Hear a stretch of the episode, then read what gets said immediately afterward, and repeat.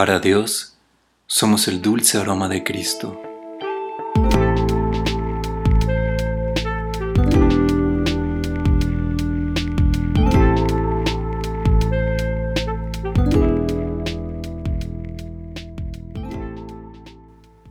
Hay un juego de mesa que me parece algo interesante porque creo que se parece un poco a esta vida que muchos de nosotros construimos con el día a día. Este pasatiempo se juega con una, una especie de torre así pequeña que está hecha como de varios bloques de madera. Y el juego consiste en ir sacando esos bloques uno por uno. Luego los bloques que vas sacando los vas poniendo arriba de la misma torre.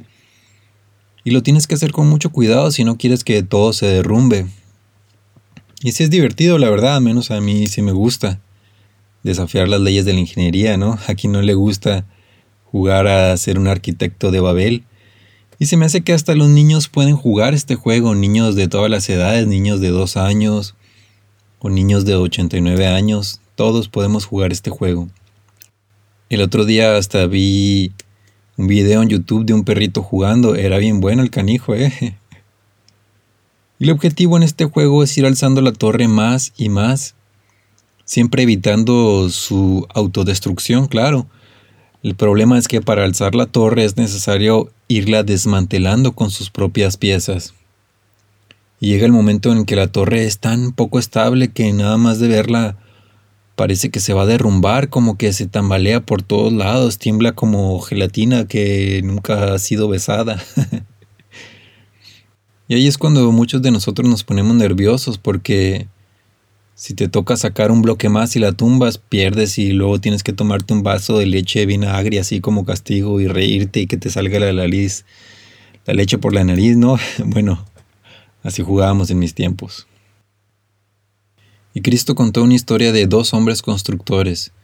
Es muy famosa esta historia, se parece un poco al famoso cuento de los tres cochinitos y el lobo feroz, Solo que en esta historia que Jesús contó no hay lobo ni son tres cochinitos, pero sí hay mucho viento, relámpagos y centellas, tormenta y lágrimas.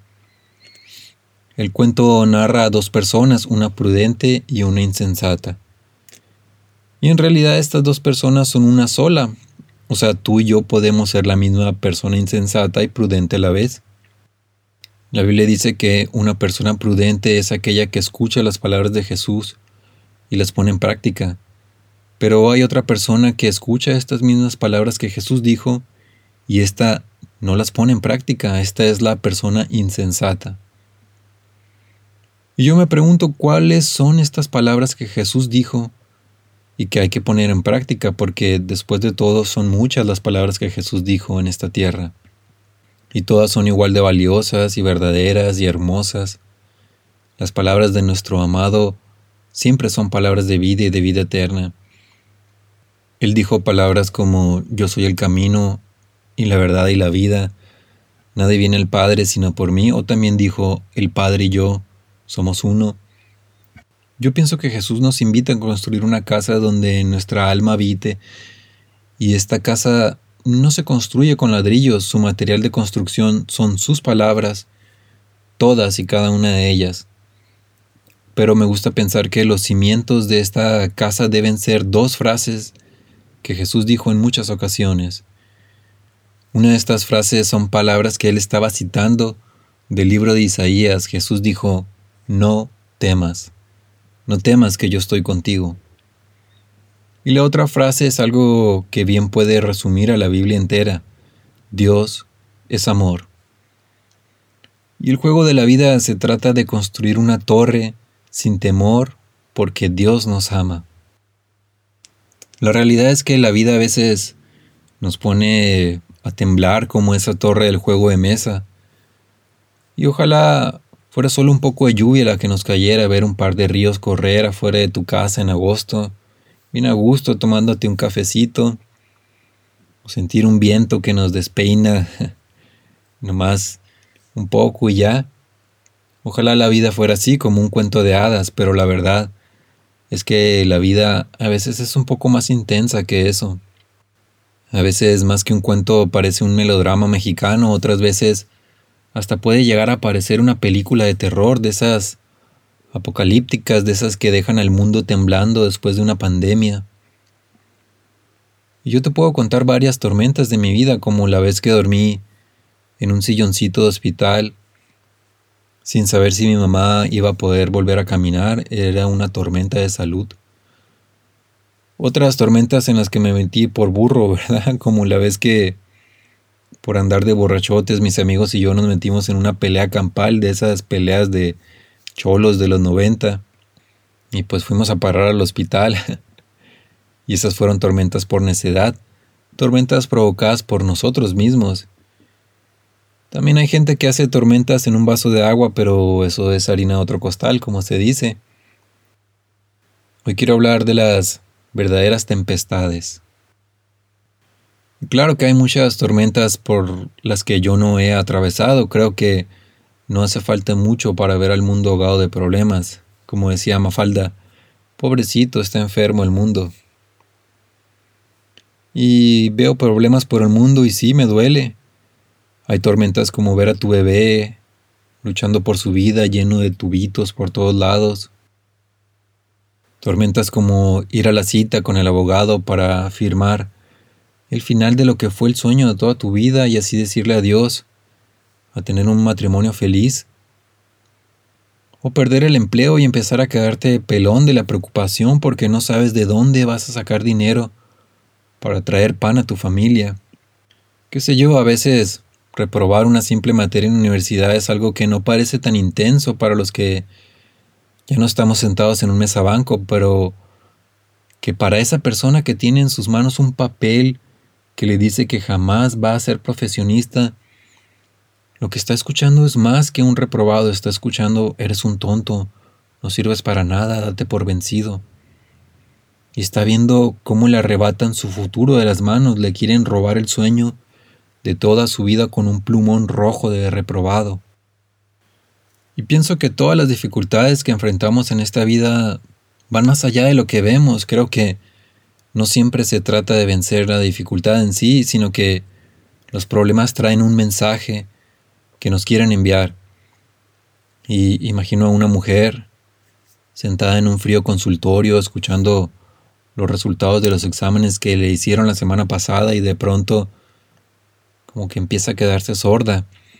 Ya no está escuchando más al doctor, lo único que pasa por su mente es, vas a morir, tus hijos van a crecer sin mamá y van a terminar siendo unos drogadictos por tu culpa. Y ese mensaje es el que en verdad intenta destruir su espíritu. El mensaje escondido detrás de la tormenta quiere robar su paz y esperanza. En este caso, la tormenta ahora no solo se trata de perder peso, tomar medicamentos, ir a buscar una peluca que le quede bonita para no sentirse tan desnuda. Ahora la tormenta grita otro mensaje, es una mentira, por supuesto, algo que por el momento no es real, pero que te empieza a consumir por dentro, quizá más y más que una quimioterapia.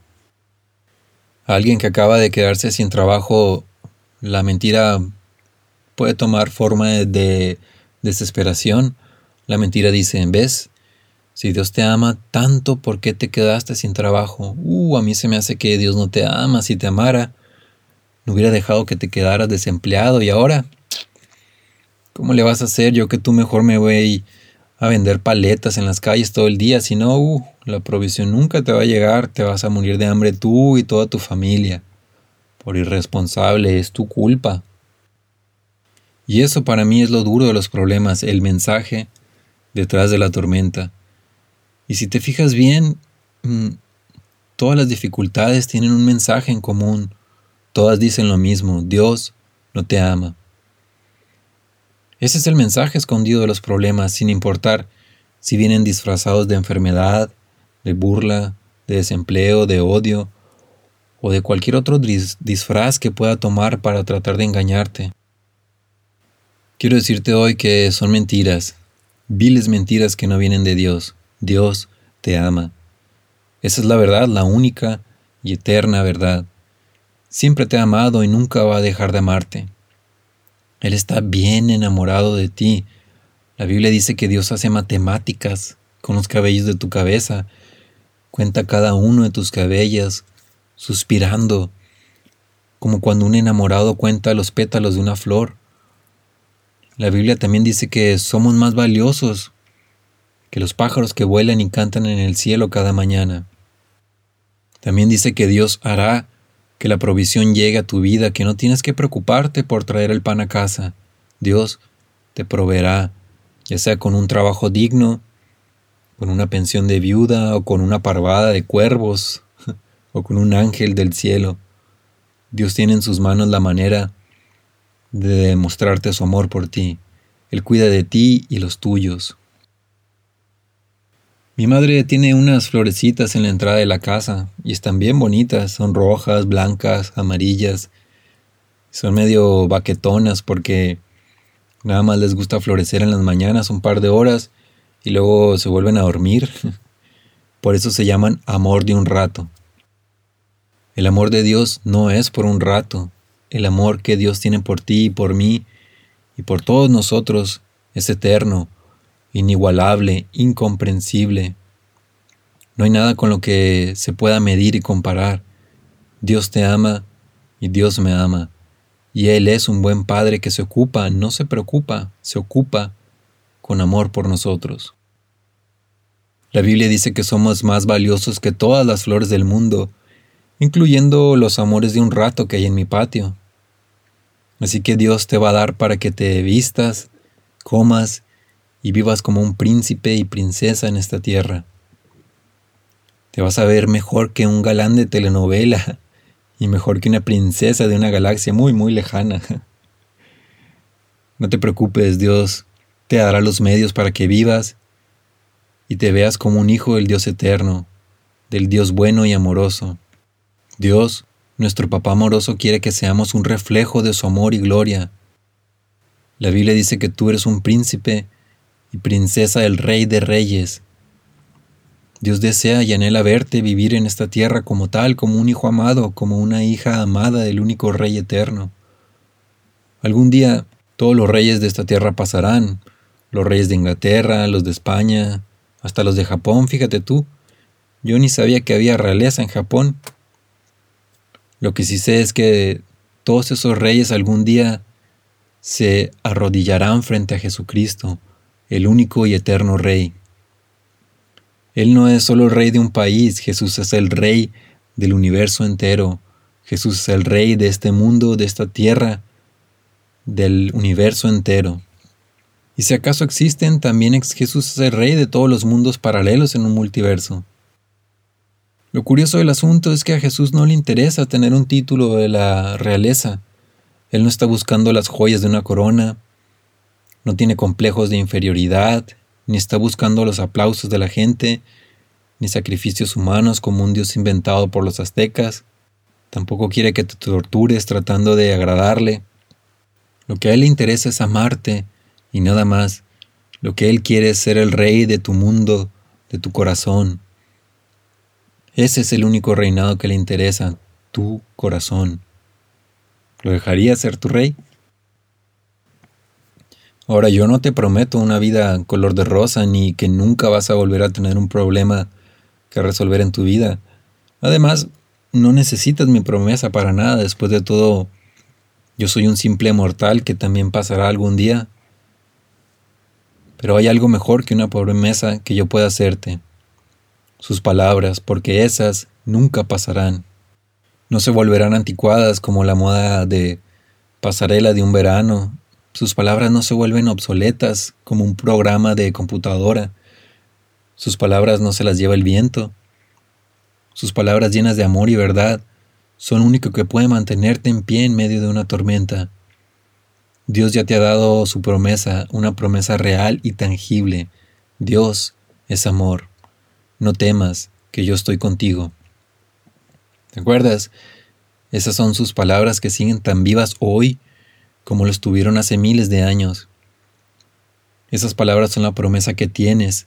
No es una promesa humana, es una promesa divina, una promesa eterna, una promesa del Rey para ti, una promesa de amor para tu vida. Él te promete que su espíritu estará junto a ti, no lejos, ni en tu imaginación, estará dentro de ti. Y es verdad, a veces no podemos sentirlo y otras veces es tan vivo y tangible que te estruja el corazón y te hace derramar dulces lágrimas. Y lo puedas sentir o no, ten por seguro que Él sigue ahí contigo, guiándote, protegiéndote, amándote, dándote su provisión. Su espíritu siempre te acompañará en esta vida, en los momentos más oscuros y también en los momentos más brillantes de tus días. No temas, que yo estoy junto a ti, así dijo y así es. Y si por cualquier motivo algún problema toca tu puerta, problema chiquito o problema del tamaño de una guerra, ese problema será derrotado y humillado. Ni siquiera la muerte es un problema para nuestro amado. Tal vez para ti, para mí la muerte sea el mayor de todos los problemas, el problema que ya no tiene solución, el problema más gordo, el que canta lo último. y mira lo que Jesús dijo de la muerte. Devorada será la muerte por la victoria. ¿Dónde está, oh muerte, tu aguijón? ¿Dónde, oh sepulcro, tu victoria? ¿Cuándo has visto a alguien derrotar a la muerte? Solo Cristo lo puede hacer. La resurrección de Cristo es un hecho. Con la misma certeza de que Él resucitó de la muerte, así algún día nosotros también seremos levantados de los muertos. Y así como hemos llevado la imagen del hombre terrenal, así también llevaremos la imagen del celestial. Seremos transformados, seremos como ángeles, no ángeles de lencería, seremos como los ángeles que están en los cielos. Y sí, tenemos un trabajo muy duro por hacer para que sus maravillas se hagan realidad en nuestras vidas. Y el arduo trabajo consiste en esto, creer en Cristo.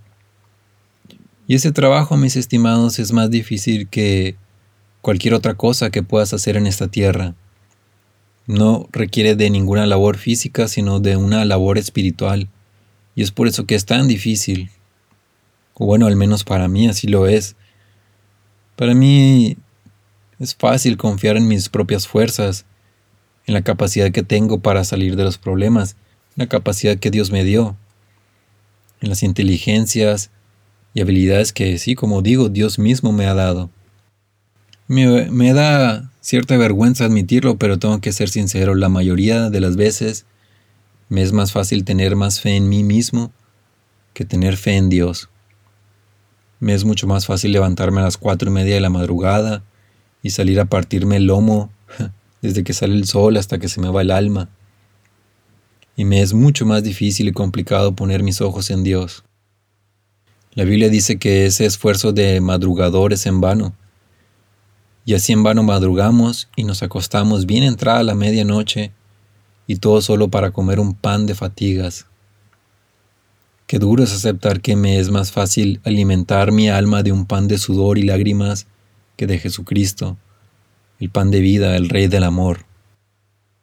Y eso me pasa porque a Jesús no lo puedo ver con estos negros ojos que tengo, pero los problemas, esos sí los veo y a veces los veo más negros que mis ojos.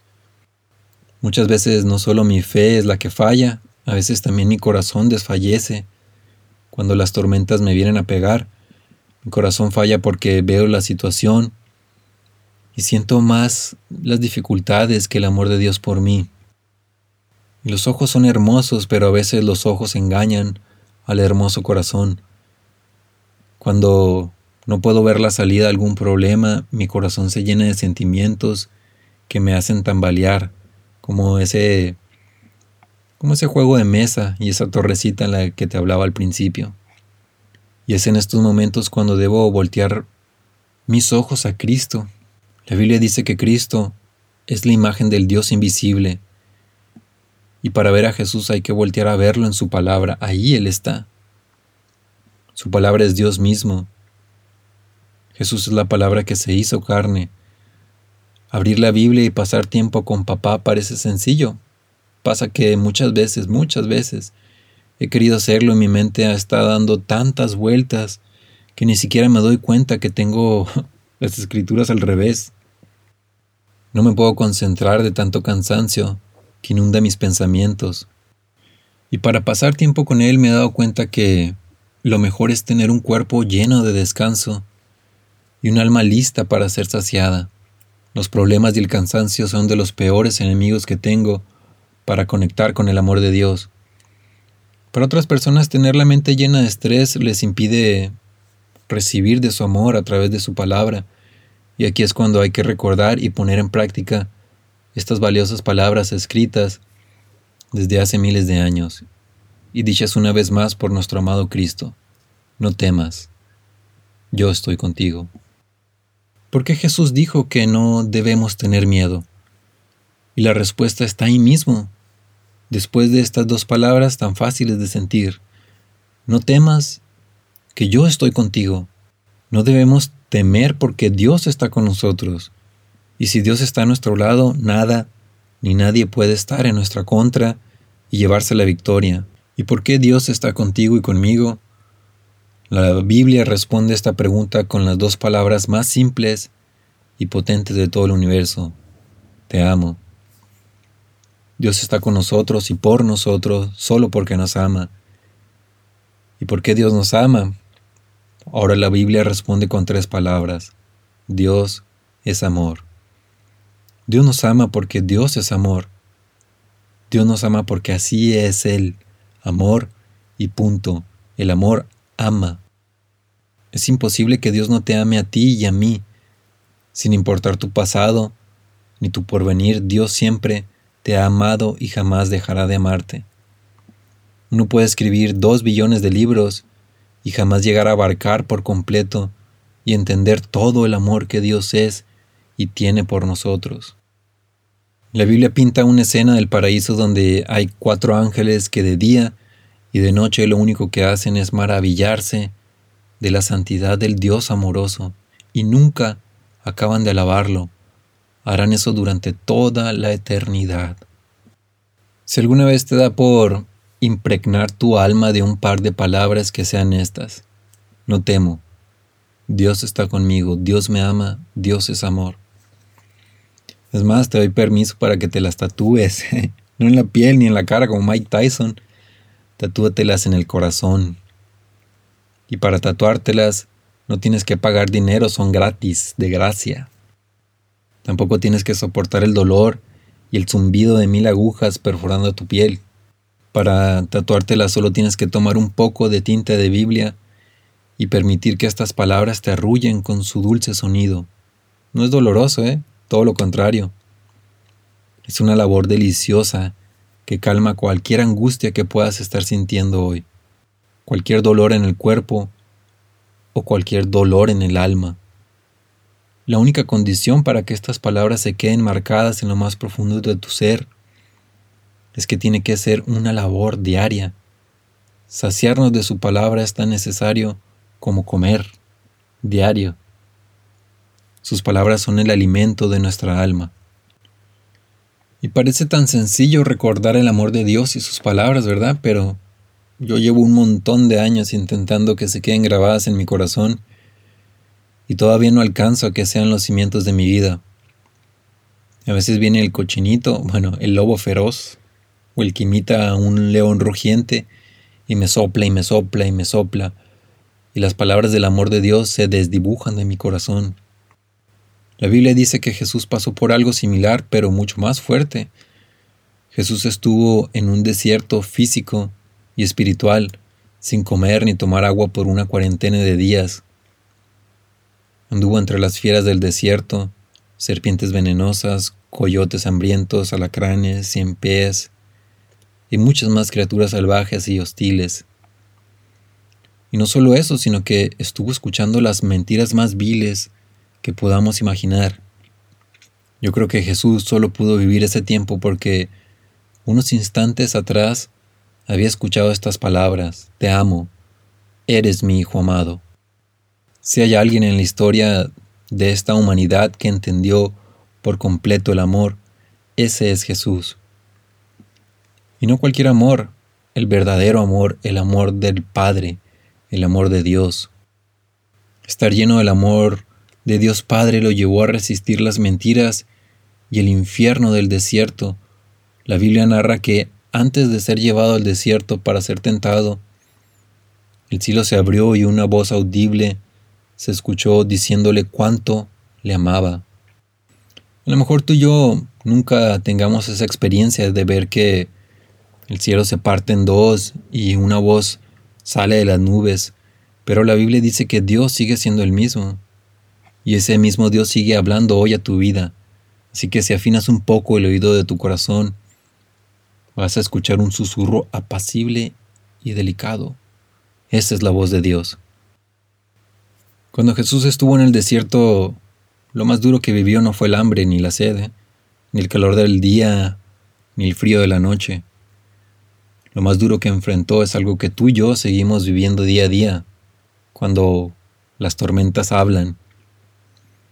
La misma vieja mentira que Jesús escuchó durante esos 40 días y 40 noches es lo mismo que tú y yo seguimos escuchando hoy.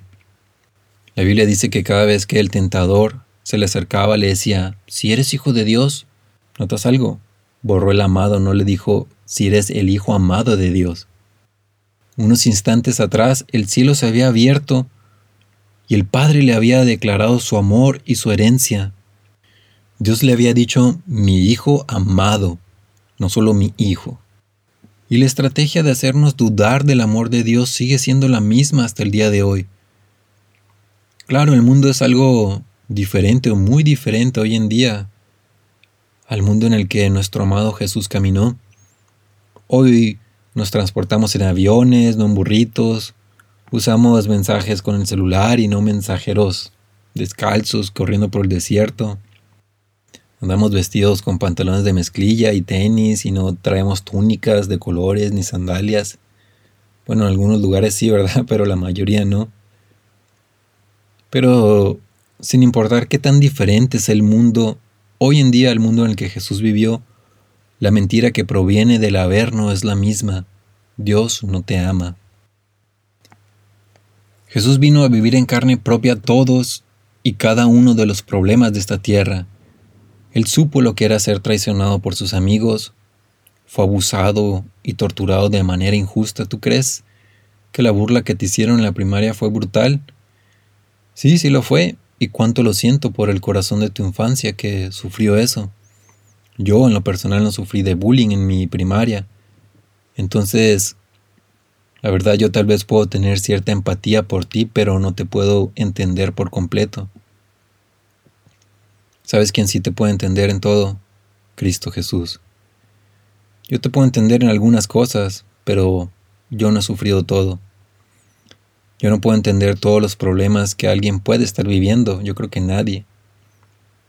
Gracias a Dios, yo tengo mucha salud, tengo amor en mi vida, tengo tres comidas al día, bombones de chocolate, de postre, tengo unos zapatos bien cómodos, te estoy grabando esto desde mi supercomputadora, tengo internet, te puedo compartir estas palabras. Y sí, mi vida tiene dificultades, pero yo no he sufrido todo en esta tierra. Jesús sí. Jesús sufrió todo en esta tierra. Y lo sufrió por todo, por amor a ti y a mí. Yo pienso que los problemas económicos son de las luchas más fuertes que tenemos en esta tierra. Merman nuestra fe, nos hacen dudar. Pueden causar problemas de salud, problemas en el matrimonio. la Biblia dice que por amor a nosotros Jesús siendo rico se hizo pobre, para que con su pobreza nosotros fuéramos enriquecidos. Y esa pobreza no la vio al nacer, es verdad que nació en algo que yo imagino parecido a un establo lleno de vacas y caballos y gallinas y cochinitos. Imagínate cómo olía, ¿verdad? Un olor bien peculiar. Pero no creo que es en ese establo donde experimentó su pobreza porque la Biblia narra que al nacer unos sabios de Oriente entraron en la casa y vieron al recién nacido con su madre María, y postrándose ante él, lo adoraron, luego abrieron sus tesoros.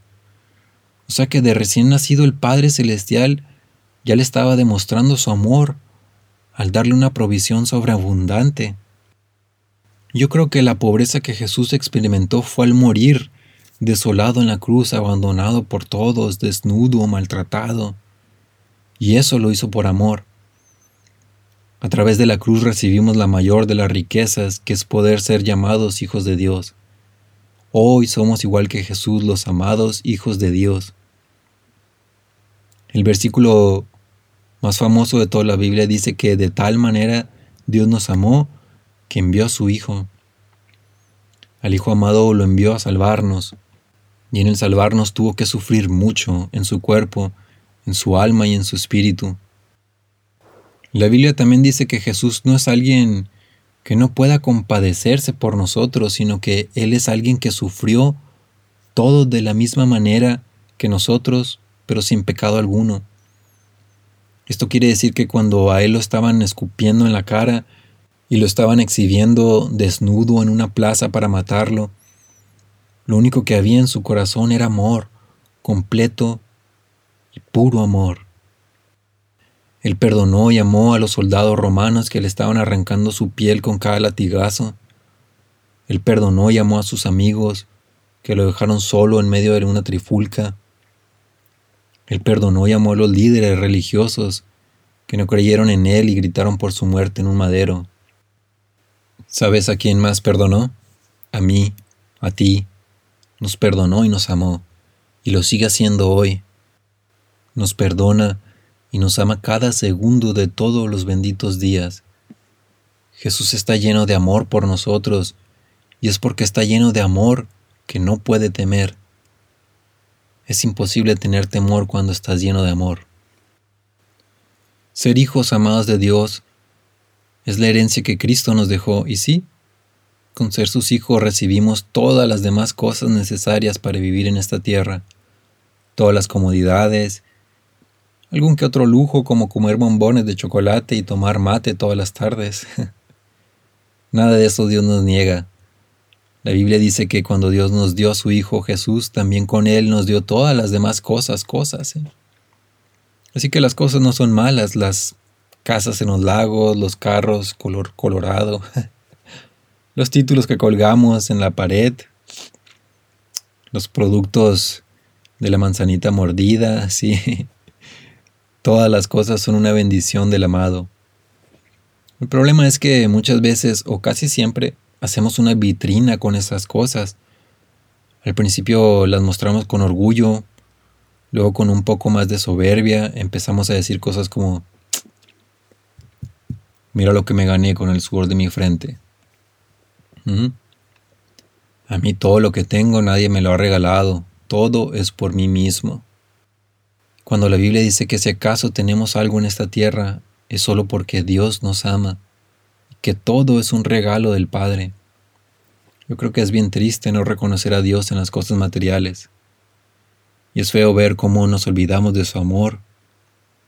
Es doloroso jugar al juego de acumular en esta tierra tesoros que se pudren con el viento, cosas que el óxido corroe y los rateros se las roban.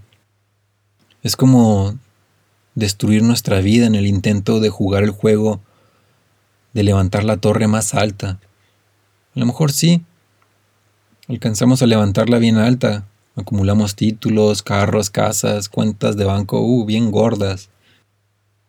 Pero nos olvidamos de Dios y perdemos la salud por andar trabajando como locos, descuidamos a la familia que Dios nos dio por andar en los afanes de la tierra, nos derrumbamos sin Dios y no nos damos cuenta. Prefiero pensar que hay un mejor camino, que no tenemos que derrumbarnos para ser felices, ni llevarnos a nadie de por medio en la búsqueda del famoso éxito. Prefiero pensar que esta vida se trata de construir una torre fuerte de fe. La Biblia dice que la única torre fuerte que tenemos en esta tierra es el nombre del Señor, y que si a Él corres, serás levantado. No debemos ser como el millonario en dinero pero pobre de espíritu que piensa que sus riquezas son una fortaleza de murallas altas. Estar orgullosos de los logros que Dios nos permite tener en esta tierra no es nada más que un presagio del fracaso. Así que seamos humildes de corazón y así alcanzaremos verdadera gloria. No la gloria de las masas, ni los aplausos de un público abarrotando un concierto. Alcanzaremos la gloria del amor, la gloria de Dios, y quién sabe, tal vez con una torre así de fuerte de fe, hasta alcancemos los aplausos de los ángeles del cielo. Prefiero pensar que esta vida se trata de construir una torre, sí, de madera, pero del madero de la cruz. Quiero construir mi vida con ese madero, y cada vez que venga alguna tormenta del polvo de esta tierra, o alguna mentira del abismo, lo único que tengo que hacer es tomarme del madero de Jesús y todo estará bien. Sí, esas tormentas y mentiras pueden intentar derrumbar mm, mi torre fuerte de fe, pero si cada uno de esos ataques lo reemplazo con una revelación del amor de Dios por mí a través de la cruz, entonces estaré bien. Diré, Dios me ama, no temo. Él está conmigo, Dios es amor. Él me proveerá, Él me sostendrá, nada me hace falta. Y cada vez que diga esto en mi interior, esa torre fuerte de fe se irá construyendo más y más alta en mi corazón. Con su amor construiré una torre de fe firme, indestructible, eterna.